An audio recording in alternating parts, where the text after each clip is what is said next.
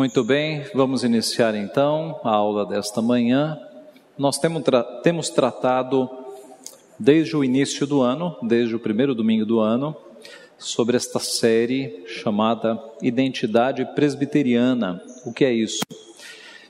São os diferenciais históricos, doutrinários uh, da Igreja Presbiteriana do Brasil. Uh, a ideia, meus irmãos, é, de fato, é, sem desconsiderar as outras igrejas, é óbvio, são irmãs, né? Mas dar algum conhecimento àqueles que, ou aumentar o conhecimento daqueles que fazem parte da igreja presbiteriana, não é? De onde é que nós viemos, no que é que nós cremos de acordo com a palavra. Então, por isso, nós criamos uma série de um ano para tratar sobre a história, o governo e as principais doutrinas da igreja presbiteriana. Até agora nós vimos então vários elementos históricos. Nós começamos com alguns personagens antes do período da reforma, entramos no período chamado pré-reforma, que foram homens que se levantaram contra os erros da Igreja Católica e foram silenciados, é óbvio, e já alguns domingos nós estamos tratando de reformadores. No domingo passado nós vimos a vida de Farel e, e o quanto ele foi importante para a reforma ali na Suíça. E agora nós vamos falar sobre a vida de João Calvino. E vamos orar então em primeiro lugar. Pai Santo, nós te louvamos porque tu és o Deus da história. Tudo que o Senhor decretou e escreveu se cumpriu e aconteceu. Te louvamos porque no curso da história os teus desígnios são sempre cumpridos.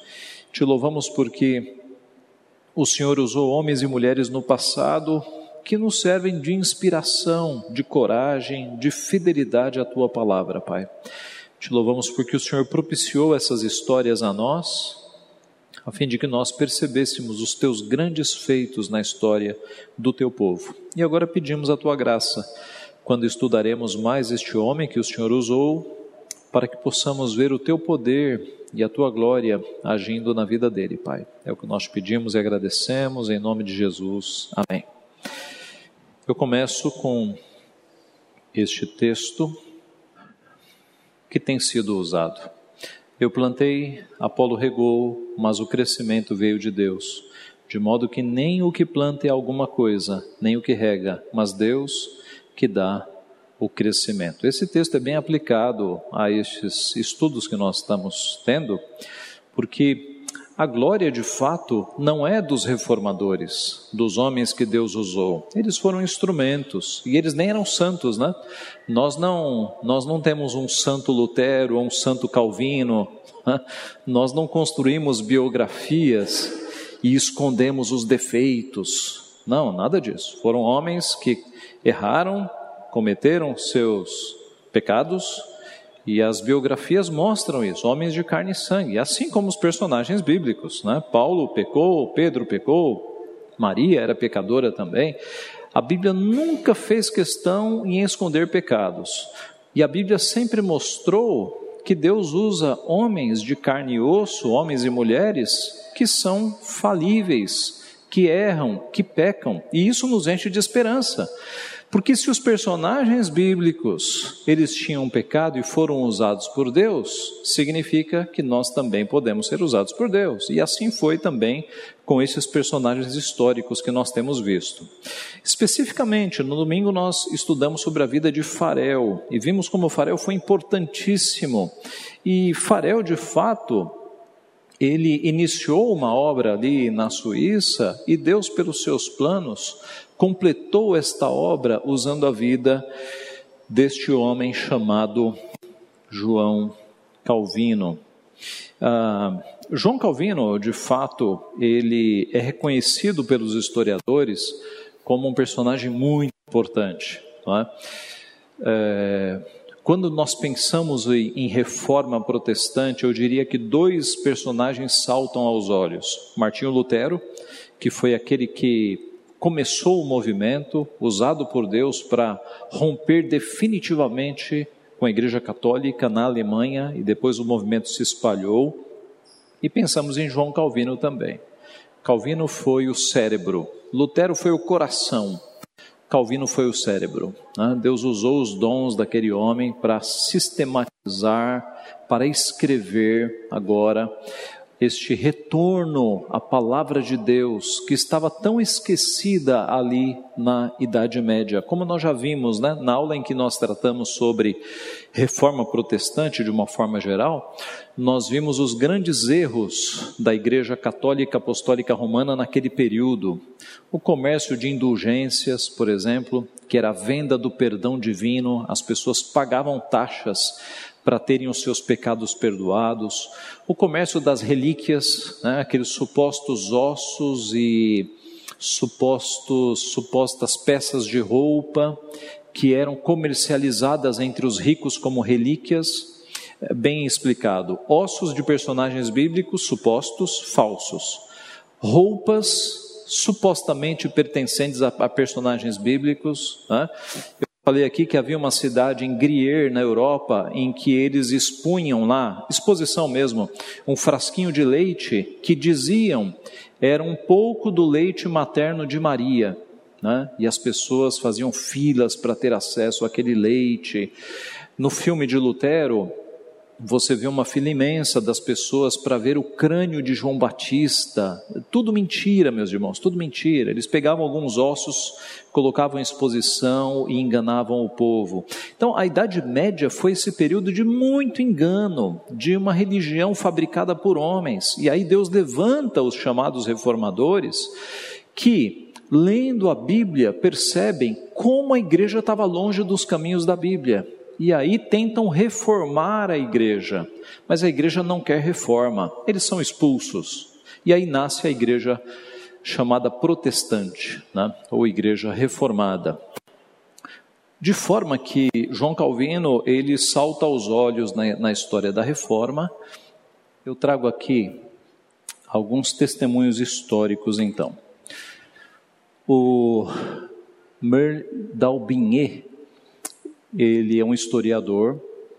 Ele, nós temos em português uma das obras dele que se chama A História da Reforma do Século XVI. A História da Reforma do Século XVI. Foi uma edição da, da Casa Editora Presbiteriana, é uma obra esgotada, quatro volumes, se não me engano. O Dalbinier, ele estava muito próximo ali do período da reforma, então ele traz um relato muito vívido e ele diz o seguinte: não há talvez nenhuma pessoa da história mais mal compreendida do que João Calvino. Assim como Lutero, ele foi acusado de muitas coisas. Né? Acusaram Lutero de ser louco, por exemplo. Né? Na época da reforma, os, os papistas faziam desenhos horríveis de Lutero. Né? É, e dos reformadores de uma forma geral, e de Calvino também. Teodoro Beza, que foi um aluno de João Calvino, deu o seguinte relato: ele viveu 54 anos, 10 meses e 17 dias e dedicou metade da sua vida ao sagrado ministério. Tinha estatura mediana, a aparência sombria e pálida, os olhos eram brilhantes até mesmo na morte, expressando a agudez da sua compreensão. Calbart, que não seguiu a teologia, é, digamos, mais ortodoxa, né? Calbart ele se desviou para uma, uma outra vertente teológica, mas ainda ele diz: Eu poderia feliz e proveitosamente assentar-se e pastar o restante da minha vida somente com Calvino. O famoso pregador batista Charles Haddon Spurgeon escreveu: Eu pessoalmente acredito que não seja possível pregar a Cristo e Ele crucificado, a menos que estejamos pregando o que é hoje conhecido como Calvinismo. Calvinismo é apenas um apelido. O Calvinismo é o Evangelho e nada mais. Eu não creio que possamos pregar o Evangelho se não pregarmos a justificação pela fé sem obras nem podemos pregá-lo, a menos que preguemos a soberania de Deus em sua dispensação de graça nem ao menos que exaltemos o amor imutável, eterno, eletivo e conquistador de Jeová. Mais recentemente, Vivo, pastor John Piper. Acho que este seria um título adequado para toda a vida e obra de João Calvino. Zelo para ilustrar a glória de Deus. Então, de fato, ele foi um personagem é, singular na história, porque ele foi muito usado por Deus e Deus lhe deu uma, um espírito de humildade muito interessante. Calvino escreveu mais de 50 mil páginas e ele fala pouquíssimo da sua vida, né? Ele não, não gostava de aparecer, ele, ele, o plano dele era sempre glorificar a Deus. Esses elogios vêm de outras pessoas, né? Ele nunca se autoelogiou. Vamos falar sobre a sua vida, então, começando por sua família. Ele nasceu em Noyon, nordeste da França, em 10 de julho de 1500 9, filho de Gerhard Calvin, secretário do bispo e procurador da catedral, e de Jeanne Frank, uma mulher piedosa, uma mulher muito católica, né? é, que tentou conduzir João Calvino nos caminhos da época. Os irmãos se lembram que naquela época era possível nós percebermos pessoas piedosas dentro do catolicismo, até que não eram papistas dentro do catolicismo. Você não tinha opções, né? você tinha uma igreja dominante. Hoje, se há um problema na tua igreja, você muda e vai para outra. A, a, Idade Média era um período em que você havia, você tinha uma igreja estabelecida. Então Deus tinha os eleitos dentro desta igreja estabelecida também. Jane Frank era uma mulher piedosa nesse sentido. João Calvino foi o segundo filho de uma família de cinco irmãos. Sua mãe, bastante religiosa, conduziu Calvino por este caminho e ela morreu quando ele tinha apenas seis anos de idade. Aí na foto, a, a catedral lá de Noyon, diz a história que a sua mãe é, toda semana levava Calvino e os seus irmãos a esta igreja.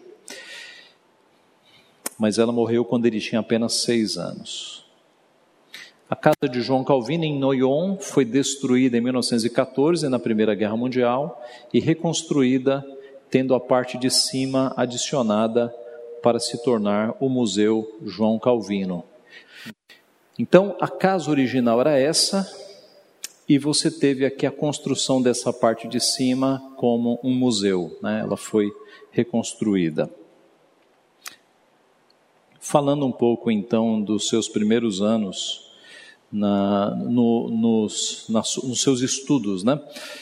Só para termos uma ideia da diferença de idade, quando Lutero afixou as 95 teses na porta do castelo de Wittenberg, lá na Alemanha, Calvino tinha oito anos de idade. Né? Então eles são de duas gerações diferentes. Quando Lutero estava entrando na, na briga, digamos assim, para reformar a igreja, contra os erros da igreja, Calvino tinha oito anos apenas, era um garoto. Ele começou seus estudos em Noyon, no Colégio des Capetes. É, capete era uma espécie de, de chapéu, tá? Era um não tem nada a ver com capeta, ok? Eu sei que alguém pensou, talvez alguma professora tenha pensado nisso, mas era uma referência à, à cobertura que eles usavam na época. Seu pai o enviou ao sacerdócio, aos 12 anos ele foi estudar em Paris, no Colégio de Lamarck e no Colégio de Montaigu. Uh, o desejo do pai de Calvino é que ele fosse para o sacerdócio é, mas uh, que ele fosse, que ele tivesse também uma formação na área do, do direito, porque o pai dele era, ele trabalhava para a Igreja Católica nessa área, né, e ele conseguiu benefícios, inclusive, para João Calvino. Seu pai mudou de opinião então e decidiu enviar Calvino para estudar direito. No momento ele pensou no sacerdócio, porque o pai dele tinha acesso às autoridades religiosas, mas aconteceu alguma coisa e ele pensou: não, vá ser alguém do direito, um advogado, talvez. Né? E, e Calvino obedeceu à opinião do seu pai. Aos 19 anos, ele formava-se como mestre em artes e foi para a cidade de Orleans estudar direito. Aqui, gente, é, artes não é o que a gente pensa hoje, né? Calvino não, não fazia quadros, nada disso. A ideia de artes liberais era como que um ensino básico em várias áreas é, do saber. Essa era a ideia, tá? Era uma formação geral, muito parecida com a formação que hoje é dada naquele método de, de homeschooling. Oi? Educação clássica, isso, isso. O trivium, quadrivium, essas ideias, tá? Uma formação básica. Isso, quando, quando nesse período se fala em formação em artes, é isso, artes liberais, tá? Trivium, quadrivium, formação clássica, ok? Ele teve essa formação e foi para Orleans estudar direito lá na França. Foi muito influenciado pelo humanismo dos seus mestres. O movimento humanista foi um rompimento com, digamos, o pensamento da época, retornando às fontes. Nesta época, os pensadores redescobriram o estudo das línguas originais. Então, eles, eles, come, eles voltaram a estudar filosofia lendo os originais, não os, digamos, lendo na língua uh, os escritos de Platão, por exemplo. Né? E, por consequência, eles retornaram aos estudos de teologia lendo a Bíblia, e lendo no grego e lendo no hebraico. Então, foi um período de retorno às fontes tanto na filosofia quanto na teologia. O reflexo disso na teologia foi acentuar a questão da reforma da igreja.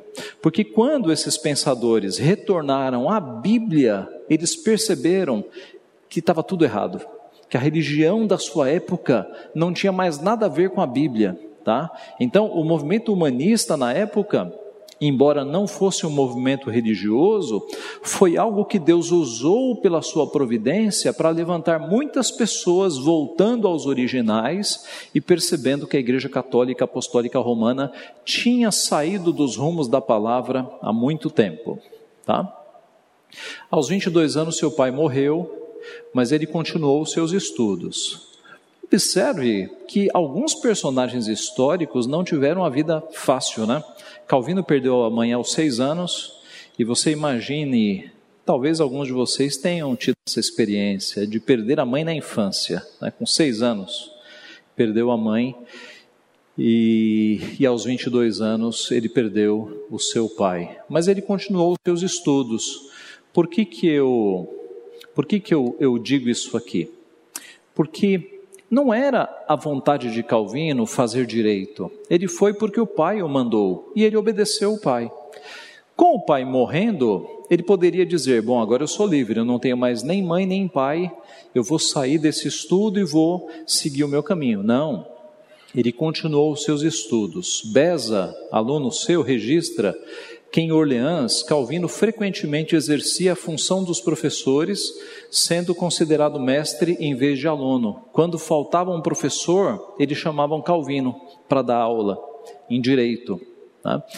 Eu não sei se eu registro aqui, registro. Como decidiu deixar a universidade antes de completar seu curso, os professores, por voto unânime, decidiram lhe dar o grau de bacharelado em direito, licença nas leis, tudo indica que ele recusou, de acordo com estudos do reverendo Hermestein, num dos seus livros. Tá? Qual foi o ponto aqui? Nós não temos muitos detalhes, mas tudo indica foi no momento da sua conversão que ele decidiu parar a faculdade. Por quê? Porque ele tinha uma bolsa. E essa bolsa vinha de onde? O seu pai, sendo um advogado ligado ao catolicismo, havia conseguido um benefício para ele. Em uma das cidades da França, em um dos altares, todo o dinheiro que entrava ali, as moedinhas que eram jogadas naquele altar, tudo que entrava ali ia para os estudos de João Calvino. Ele tinha um benefício que era uma espécie de bolsa para ele estudar. Não há detalhes, mas essa data coincide com a sua conversão. O que, que os historiadores pensam? Assim que ele converteu-se e percebeu que o catolicismo estava todo errado, ele decidiu cessar o usufruto do benefício da sua bolsa. Uma questão ética, né? Se eu não acredito mais nisso, como é que eu vou ser mantido por um altar de uma igreja católica? Decidiu sair, mas ele era tão bom aluno que os professores se reuniram e disseram: vamos dar o grau. Ele já, ele já está aprovado no curso. Ah, isso aqui é muito interessante. Eu costumo usar isso, né, fazendo uma pausa aqui, para dizer o seguinte: Deus age na nossa vida mesmo antes da nossa conversão, sabia? Porque Deus, na eternidade, escolhe, né? e Deus, na eternidade, já te conhecia, no curso da sua vida, mesmo antes da tua conversão, Deus já está trabalhando. Com Calvino foi assim, tá? e com você é assim, pode reconhecer. Tá? E com Calvino foi assim. Tá? Mesmo antes da conversão, ele já colocou um pai na sua vida que o encaminhou para o direito. E Calvino era um filho obediente, e mesmo não sendo a vocação, mesmo ele não querendo fazer direito, ele fez, e ele não fez desleixadamente. Observe que ele era o melhor aluno, ele fez com vigor. Mal sabia ele que um dia Deus o colocaria no comando de uma cidade e que no comando desta cidade, o curso de direito o ajudou muito, inclusive para escrever algumas leis para a cidade. Mal sabia ele. Então, qual é a lição que a gente tira daqui? Quando você for mandado para algum lugar, né, digamos que Deus te mande para trabalhar em outra cidade, que as circunstâncias da vida te façam mudar de residência, né, eu vou ter que morar em outro lugar e você olhe para aquilo e fala: Eu não queria estar morando nesse bairro, eu não queria estar morando nessa cidade, eu não queria estar neste emprego. Talvez, talvez não, com toda certeza, é Deus querendo te colocar em um lugar para que você aprenda coisas, vivencie experiências que vão te ajudar no futuro, assim como foi com Calvino. Ele fez o curso, não querendo, mas fez com dedicação, foi o melhor aluno e isso o abençoou muito no seu futuro. Ele aproveitou, era Deus que estava formando ele ali. A sua conversão.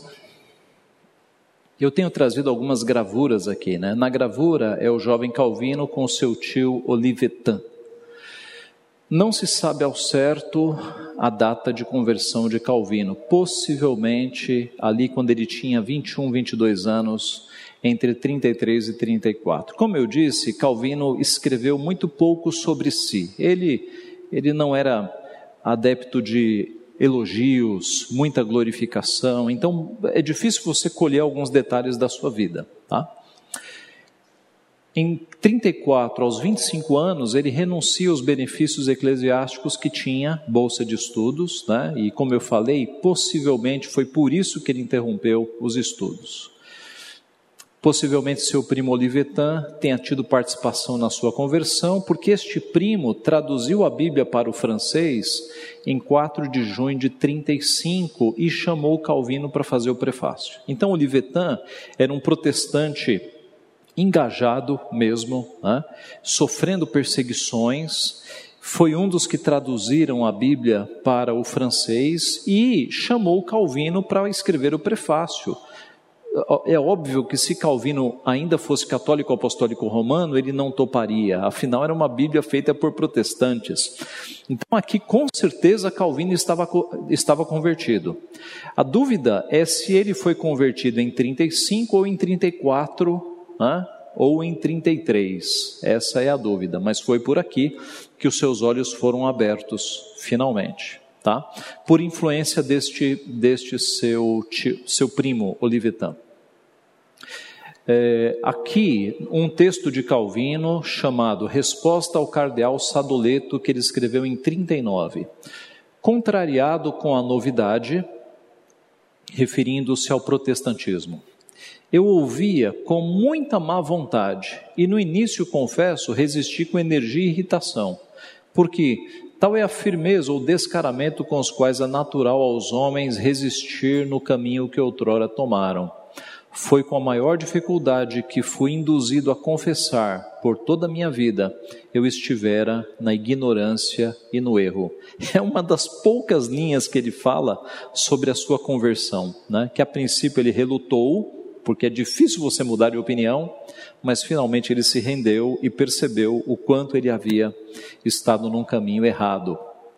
Aqui Calvino é, comentando os Salmos em 57. Inicialmente, visto eu me achar tão obstinadamente devotado às superstições do papado, para que pudesse desvencilhar-me com facilidade de tão profundo abismo de lama, Deus, por um ato súbito de conversão, subjugou e trouxe minha mente a uma disposição suscetível, a qual era mais empedernida em tais matérias que se poderia esperar de mim naquele primeiro período da minha vida, também relatando né, a sua conversão. Um elemento muito característico na vida deste reformador foi a questão da sua saúde. Aqui um historiador, David Wallace. Embora sua juventude tenha sido livre de vícios e imoralidades, Calvino se autoimpôs uma rotina insalubre Fazia uma refeição leve, estudava até meia-noite, levantava cedo para continuar estudando. Beza atribui a estes hábitos a fraqueza do estômago que, mais tarde, foi a causa das suas inumeráveis doenças e de sua morte prematura aos 55 anos, né? quase 55 anos. Calvino era aquele indivíduo introvertido, bastante tímido e aplicado aos estudos. Ia dormir tarde, comia pouco, estudava, estudava, estudava. Nós vimos ele foi o primeiro aluno, né, possivelmente em direito, recebendo o título antes mesmo de terminar o curso. Calvino era muito doente, passou 20 anos sem descanso de enxaquecas, sofreu de artrite, gota, malária e finalmente cinco anos de tuberculose. Uma história narra um médico recomendando a Calvino correr velozmente de cavalo para desalojar as pedras dos seus rins, mas suas hemorroidas eram tão severas que não podia cavalgar. Então, temos médicos presentes aqui, né? Você imagina essas doenças ali no final da Idade Média, sem remédios, né? Eu fico imaginando pedra nos rins sem remédio, né? Eu fico imaginando. Então, uh, o ponto é, meus irmãos, alguns homens na história, Deus permite que eles tenham sofrimentos, e esses sofrimentos, ao, ao invés de se transformarem em murmuração, em amargor, em reclamação, eles se transformam em obras para Deus, em frutos, em mais trabalho ainda para Deus. É como aquela madeira que você fere e ela sai um perfume. Né? Alguns homens na história foram assim, eles não tiveram a vida fácil, mas essa vida difícil fez com que eles rendessem cada minuto para a glória de Deus. Este é o ponto. Né? É possível nós percebermos isso, não é? Quando você tem uma vida muito fácil nos nossos dias, não tem nenhuma dificuldade, tudo é fácil, tudo vem muito fácil. A, a tendência nossa é não nos apegarmos muito a Deus.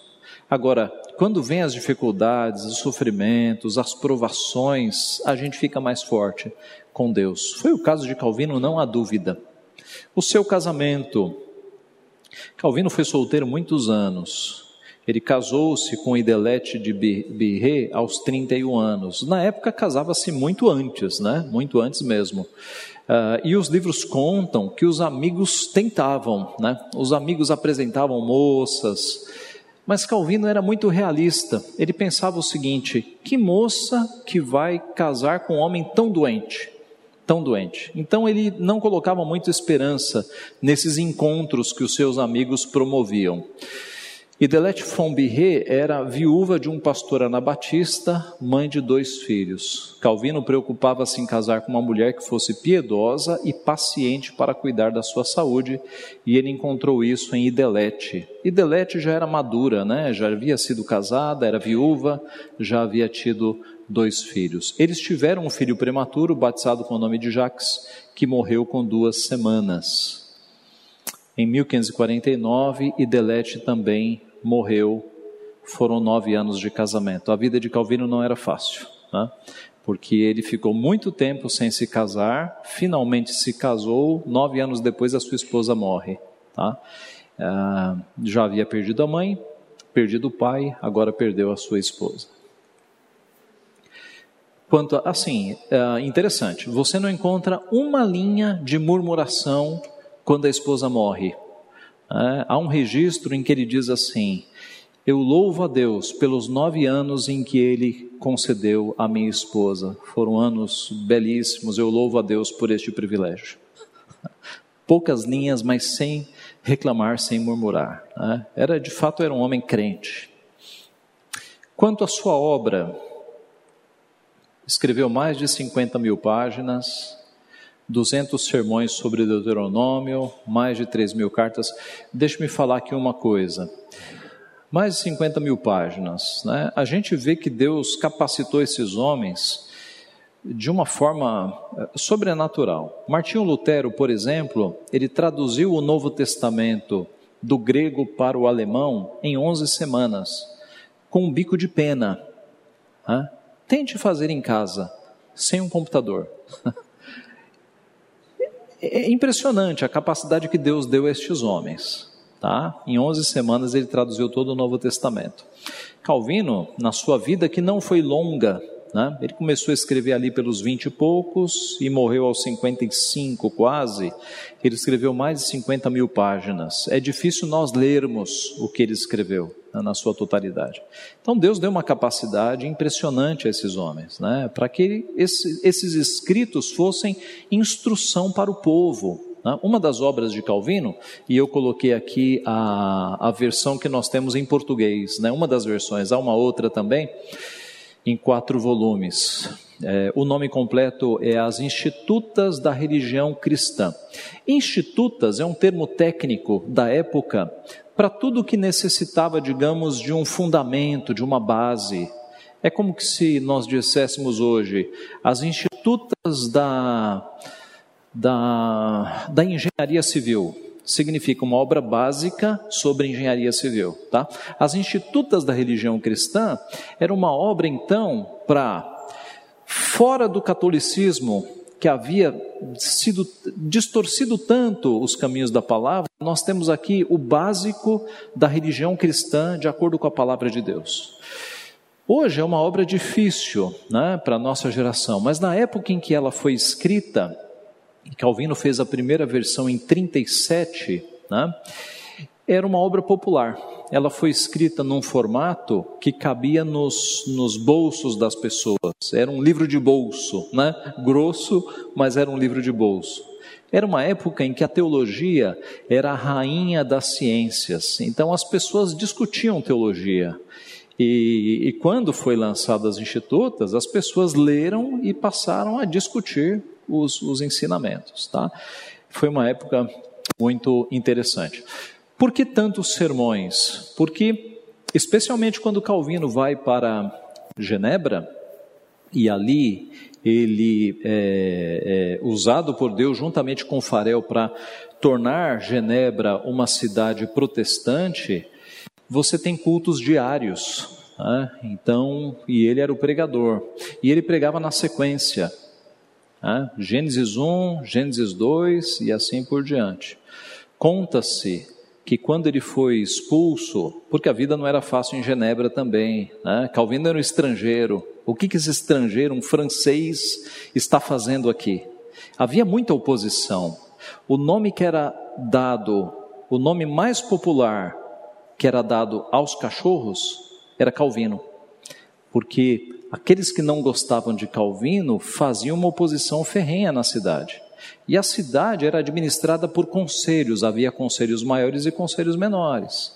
E foi um desses conselhos que, discordando das ideias de Calvino, o expulsou para Estrasburgo. Expulsou os dois, né, Calvino e Farel. Eles foram expulsos para Estrasburgo, ficaram três anos e mudou o conselho da cidade, eles imploraram para João Calvino voltar, e isso é muito interessante. Ele voltou, subiu no púlpito, abriu a Bíblia no exato capítulo em que havia parado, não disse uma palavra. Ele poderia ter dito: "Tá vendo? Me expulsaram, mas me chamaram", né?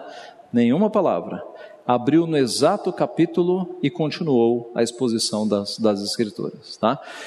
Então, foi um ministério de muita pregação da palavra, é, e por isso que você tem o registro de tantos sermões. Havia na época muita correspondência também. Calvino se correspondia com protestantes que estavam sendo perseguidos em outros países, com prisioneiros, né? nós temos registro de cartas a prisioneiros, e, e ele pastoreava muita gente à distância, escrevendo cartas.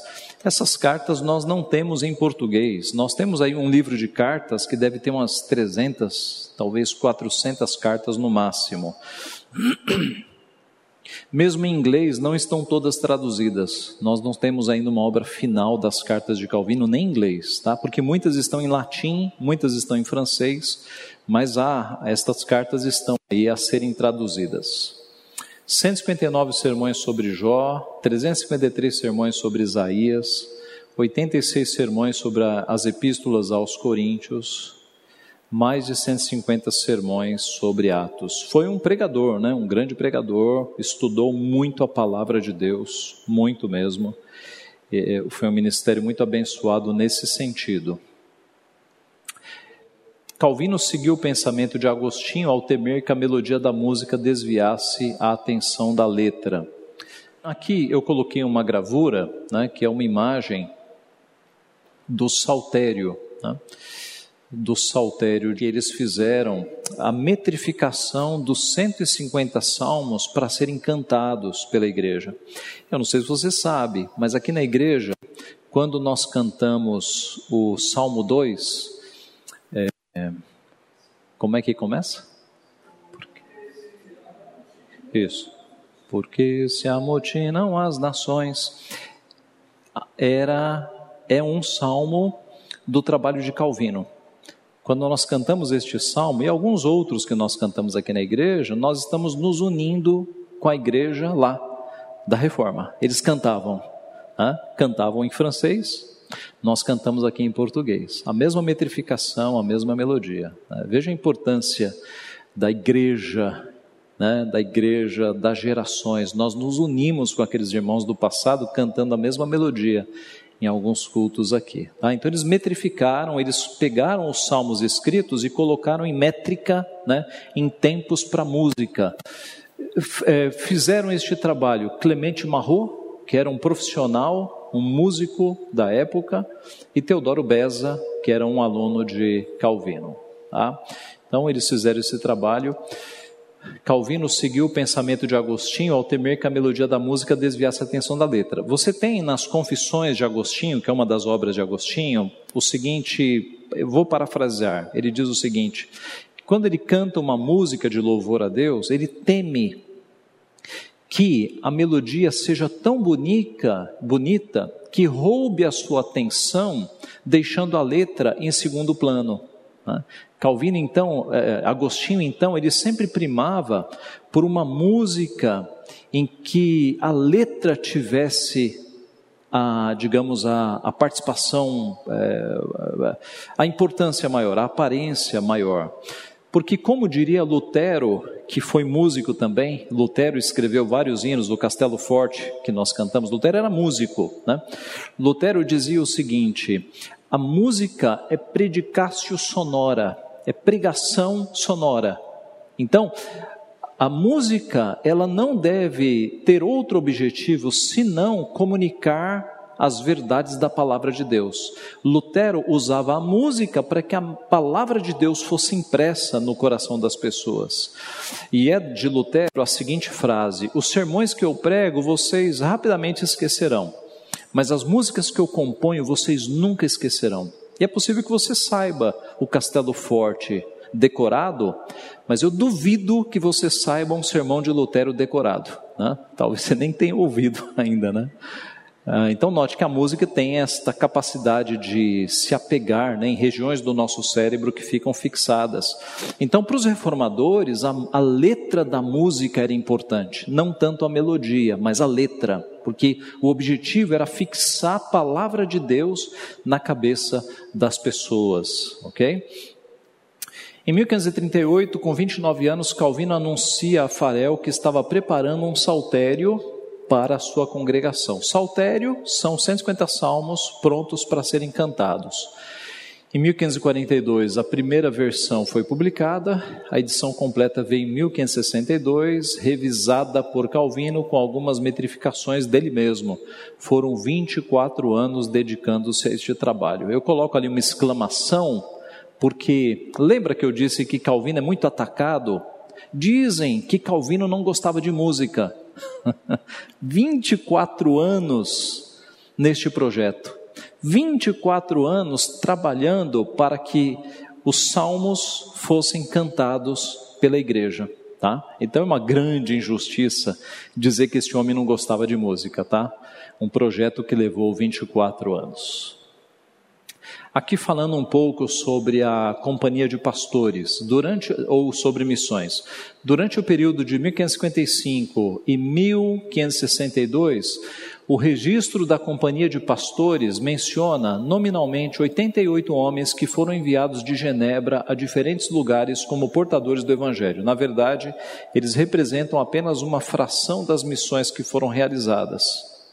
A imprecisão do registro pode ser notada, a título de exemplo, a partir da consideração de que em 1561, que parece ter sido o pico da atividade missionária, há o registro de apenas 12 homens, enquanto evidências de outras fontes indicam que apenas neste ano, quase 12 vezes mais, não menos que 142, eh, se engajaram em suas respectivas missões. Para uma igreja com lutas próprias, em uma pequena cidade república, este retrato indica um verdadeiro e maravilhoso zelo e vigor missionário a despeito das suas próprias necessidades locais, tá? Está nesse historiador aqui. A ideia então é a seguinte: é que Genebra, além de se tornar uma cidade refúgio, uma cidade protestante que recebia fugitivos das outras cidades, por que fugitivos? Porque se você se declarasse protestante numa cidade controlada pelo catolicismo, você poderia ser morto. A Inquisição pegava protestantes e matava. Então, muita gente, ao se tornar protestante, fugia da sua cidade e ia para cidades protestantes que estavam espalhadas pela Europa. Genebra era uma das cidades. Tá? Então, Genebra, além de ser uma cidade refúgio, ela se tornou uma cidade de propagação do evangelho para muitos outros países, se tornou uma base missionária. Vieram missionários desta época para o Brasil.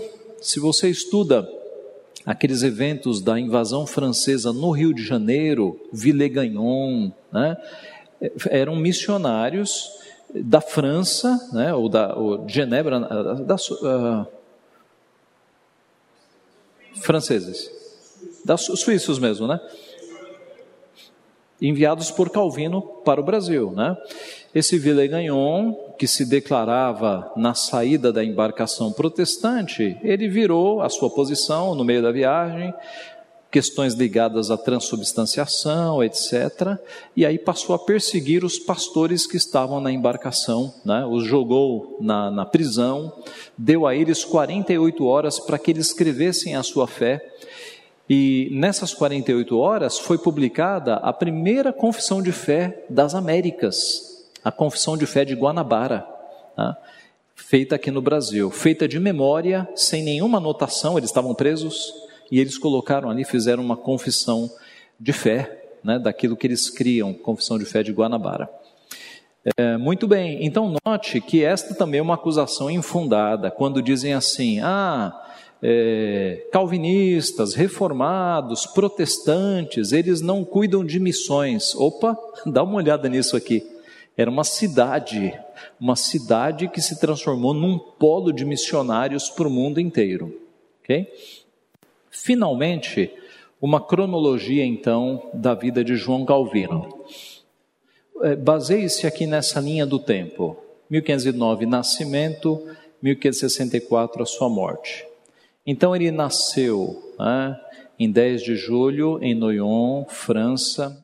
Em 32, ele publicou um comentário sobre o tratado do, de Sêneca de Clementia. É um tratado de filosofia, né? ele não, não estava ainda escrevendo nada sobre a sua fé. Em 33, nós temos a sua provável conversão, fuga para Paris, ou fuga de Paris com Nicolas Coppi e o retorno a Noyon. Por que, que ele fugiu de Paris? Porque o reitor de uma universidade fez um discurso tipicamente protestante e tudo indica quem escreveu o discurso foi Calvino. Então ele teve que fugir. Né? E aqui então tudo indica a sua conversão. Em 36, a primeira edição das Institutas, eu havia dito 37, né? mas foi 36, a primeira edição das Institutas. E aquele episódio que nós vimos domingo passado, aquele desvio que o Lauro mostrou no, no mapa, inclusive, né? de que o caminho para para Estrasburgo era uma reta, mas havia ali um incidente militar e aí houve um, um, desvio por Genebra, providência de Deus. E quando Farel soube que Calvino estava na cidade, ele correu, né, porque Farel já tinha certa idade, Calvino era sangue novo, né, um, um, um jovem é, dedicado a, já havia escrito as institutas, a sua fama já havia se se é, espalhado. Então Farel vai até Calvino e o intima a ficar em Genebra, né? uma foto que entra para a história, uma foto não, né? uma gravura de Farel com o dedo em riste, ameaçando Calvino, né? e a frase é mais ou menos essa, né? que Calvino escreve depois, que ele sentiu nos brados de Farel a voz do trovão de Deus, e Farel dizendo que o descanso dele seria amaldiçoado se ele virasse as costas para uma causa tão urgente, que era a causa da reforma, e fosse para outra cidade. Então Calvino viu ali a voz de Deus soando como um trovão e decidiu ficar em Genebra. Uma coisa que os historiadores mostram é que Calvino não fazia essa viagem sozinho, ele estava acompanhado dos seus irmãos. Ele era o, ele era o, o irmão mais velho, o seu pai havia morrido e ele tornou-se o responsável pelos seus irmãos. Né? Então ele foi ali, foi para Estrasburgo levando os seus irmãos. É, em 38, Calvino e Farel foram banidos de Genebra e Calvino foi para Estrasburgo pastorear. Ele ficou três anos nesse exílio. Em 41, uh, ah, um outro conselho pediu para ele retornar, ele retornou. E assim ele ficou este período inteiro em Genebra, né? Tirando os três anos, ele ficou de 36 a 64. Em 59, ele tornou-se cidadão de Genebra, ele era um francês, ele, ele era um estrangeiro, mas finalmente ele tornou-se cidadão. Em 59 também, a última versão das Institutas foi publicada, porque ele começou em 36, mas ele foi ampliando, ampliando, ampliando, até chegar no livro final. E em 59 também foi formada a Academia de Genebra, uma escola pública para crianças e para adolescentes e jovens, é, Academia de Genebra, que ensinava uh, matérias próprias de uma escola, né, e que, para os jovens, formou muitos missionários que foram mandados para outras nações. Em 64, ele faleceu. Ah, aqui tem uma gravura escura, ele está na cama é, muito doente, como nós já vimos, ele chamou ali os seus ah, pastores e presbíteros, se despedindo na cama, e fez um pedido muito peculiar. Ele pediu que fosse enterrado num túmulo desconhecido, não informado. Ele temia que houvesse, digamos, homenagens póstumas e até uma idolatria. Né? E ele pediu para ser enterrado num local ermo, sem muita honra. E durante muito tempo esse local ficou desconhecido. Né? Hoje, se você for até Genebra, não, não, não esqueça de levar o seu pastor contigo, você pode encontrar lá um túmulo, mas muito simples também, não, não é nada faraônico e gigantesco, é um túmulo bem simples porque ele nunca quis estas homenagens e autoglorificação. Aliás, como nós já vimos em outra aula, ele soube do nome calvinismo. Ele soube, e há um historiador que registra que ele não gostou nada disso, que ele disse que são uns. uns ele, ele dá uns termos lá, mas ele não gostou nada, né, porque não queria nada que de alguma forma o exaltasse. Né, e nós também não ficamos usando esses termos, né, a gente usa o Evangelho e as doutrinas da graça, porque ele viveu para glorificar a Deus e nós fazemos bem em glorificar a Deus, imitar Jesus Cristo, ele é o nosso padrão. Então, meus irmãos, assim, de uma forma muito rápida, esta foi a vida de Jean Calvin, ou de João Calvino, um homem que foi convertido por Deus e foi usado, foi muito usado por Deus. Na semana que vem, nós vamos falar da influência do calvinismo em várias áreas, na economia, nas artes, na sociologia, na educação. Né? A gente vai pegar a influência é, de Genebra nessas áreas todas e na Europa de uma forma geral. Muito do que nós temos hoje é influência desta época, né, de Deus usando a vida deste homem para escrever coisas e influenciar. Tá? Inicialmente é isso. Alguma pergunta? Alguma coisa ficou para trás? Fique à vontade. Para. Dona Renilda. Filhos? Não, ele teve aquele filho que faleceu, ele teve um filho prematuro que faleceu, né? Mas não há registro de que, de que a esposa tenha dado mais filhos. Ela tinha dois quando se casou, mas não há nenhum registro de que ele tenha tido filhos. Ela morreu na sequência, né? Ok? Mais alguma pergunta? Sim, Vera? Também não tem registro se irmãos dele se converteram? Olha, eu, eu, nunca, eu nunca vi essa informação. Eu nunca vi. Eu desconfio que, sendo ele o irmão mais velho e que tenha ficado com a guarda dos irmãos, ele tenha tido grande influência. Né?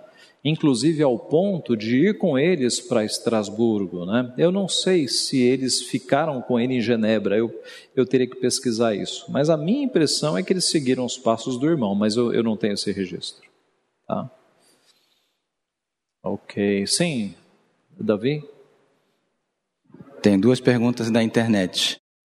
O irmão Kevin Oliveira está perguntando se a formação de arte que Calvino teve foi a mesma que Hitler teve. A mesma que? Hitler, Adolf Hitler teve. Não, não, não, de jeito nenhum. É, Adolf Hitler, ele era pintor mesmo, tá? Você tem quadros, você tem quadros da vida, da juventude de Adolf Hitler, quadros bonitos, belíssimos.